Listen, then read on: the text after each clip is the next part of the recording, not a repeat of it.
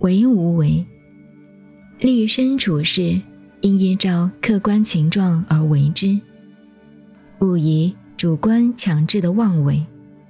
这是老子一再提示的治世宗旨。有关大小难易的问题，道家常有许多精辟的会见。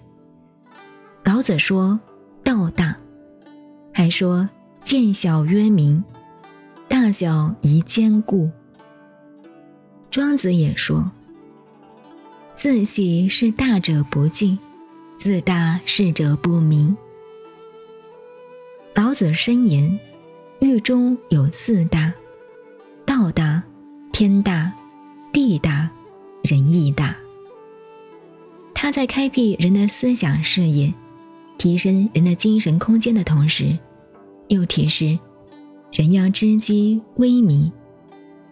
道即事理，往往隐晦而稀深。须知微者才能体味，见小者才能洞察。难易问题也和处事者态度有密切关系。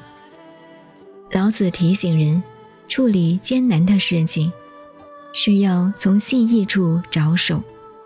面临细易的事情。却不可轻心。难之是一种慎重的态度，慎密周思，细心而为。